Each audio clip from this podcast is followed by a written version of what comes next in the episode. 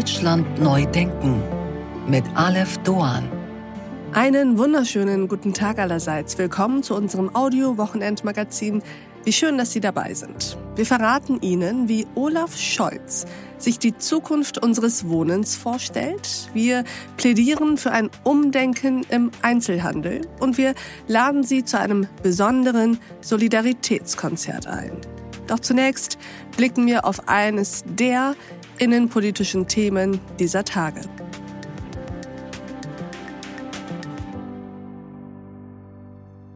Terrorunterstützer sollte man abschieben. Begründet Hamas-Sympathisanten hätten die freiheitlich-demokratische Grundordnung Deutschlands nicht verstanden. Es ist eine Schande, dass wir Antisemitismus und Hetze auf unseren Straßen erleben müssen. Wer Deutscher ist, wird sich dafür vor Gericht verantworten müssen. Wer kein Deutscher ist, riskiert außerdem seinen Aufenthaltsstatus. Wer noch keinen Aufenthaltstitel hat, liefert einen Grund, abgeschoben zu werden. Schreiben Sie ins Aufenthaltsgesetz, dass antisemitische Straftaten zu einer regelhaften Ausweisung führen. Meine Warnung geht an alle, die mit Ihnen sympathisieren.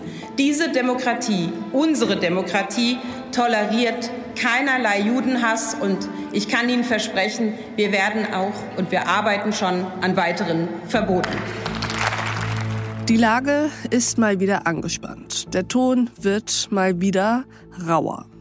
Die Fragen liegen auf der Hand. Wie umgehen mit Sympathisanten der Hamas? Wie umgehen mit Demonstrationen, die ihnen eine Bühne für antisemitische Parolen bieten? In einem Rechtsstaat drängt auch die Frage, was ist eine zulässige, weil legitime Demonstration und was Terrorglorifizierung? Wann wird eine Meinungsäußerung zu einer Straftat? Und welche Maßnahmen können die aufgeheizte Stimmung eigentlich beruhigen?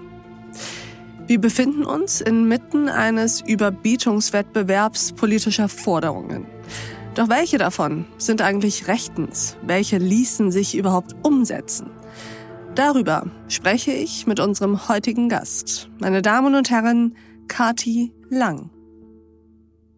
Mein Name ist Kathi Lang. Ich bin Rechtsanwältin in Dresden und bin schwerpunktmäßig im Migrationsrecht und in der Vertretung von Betroffenen rechter, rassistischer und antisemitischer Gewalt aktiv und habe beispielsweise die Nebenklage im Anschlag auf die Synagoge von Halle mit vertreten. Ich freue mich sehr, dass Sie da sind, Frau Lang. Wir wollen heute über, naja, Antisemitismus, die Vorfälle, die seit der Terrorattacke der Hamas auch in Deutschland sich mehren, mit Ihnen sprechen.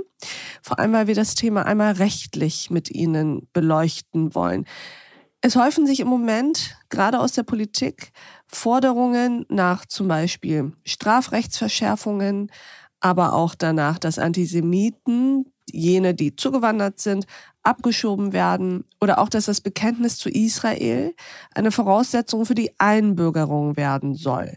Fangen wir mal bei ersterem an.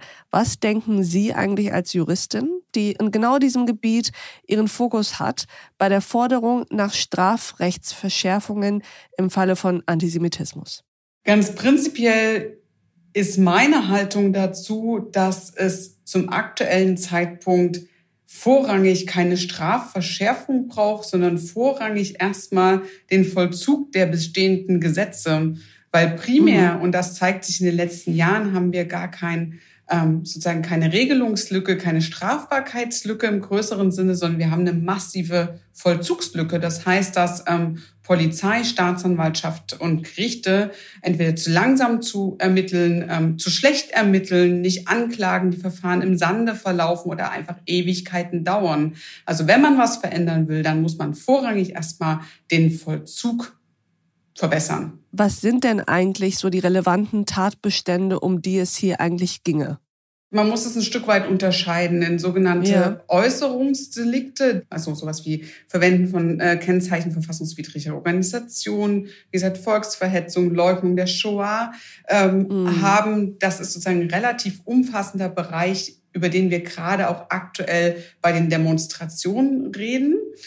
Und dann haben wir den Bereich von, ich sage mal, Gewaltdelikten, wo wir dann darüber reden, ob im Bereich der Strafzumessung der sogenannte ja. Paragraph 46 Absatz 2 Strafgesetzbuch, eine Strafzumessungsregelung zur Anwendung kommt, der eben vorsieht, dass bei rassistischen, antisemitischen, ähm, sexistischen äh, Taten eine Strafschärfung vorgenommen werden muss. Das sind sozusagen die zwei großen Bereiche.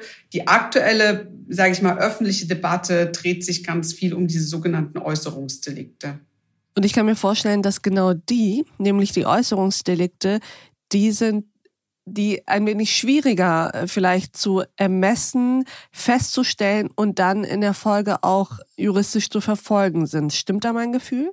Ja und nein. Also mit mhm. der Verbotsverfügung für Hamas und Samidun, die das Bundesinnenministerium ja. jetzt erlassen hat und somit auch erfasst sind ähm, sozusagen sämtliche Parolen und Äußerungen, die im direkten Bezug oder die für diese Organisation stehen, ähm, ist man da erstmal in einer vermeintlichen Klarheit.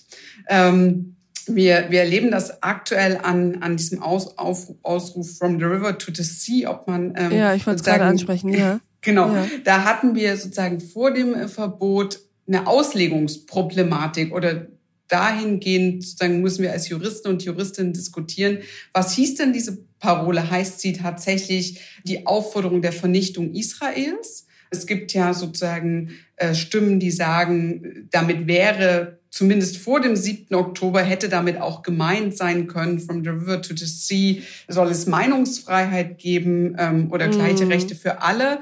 Das wird natürlich einerseits im Kontext des Verbotes von Hamas und Samidun in Deutschland aber auch im Kontext im, sozusagen auf, mit Blick auf den 7. Oktober bedeutend schwieriger bis unmöglich, diese Auslegungsvariante juristisch zu halten. Es haben diverse Generalstaatsanwaltschaften der Länder angekündigt, die Parole jetzt im Allgemeinen zu verfolgen.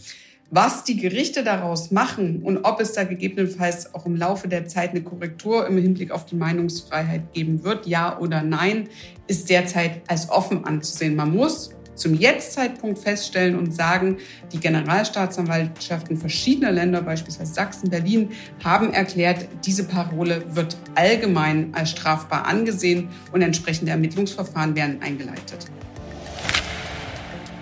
Und an dieser Stelle blenden wir uns aus. Diese Folge in voller Länge finden Sie auf thepioneer.de und in unserer Pioneer App.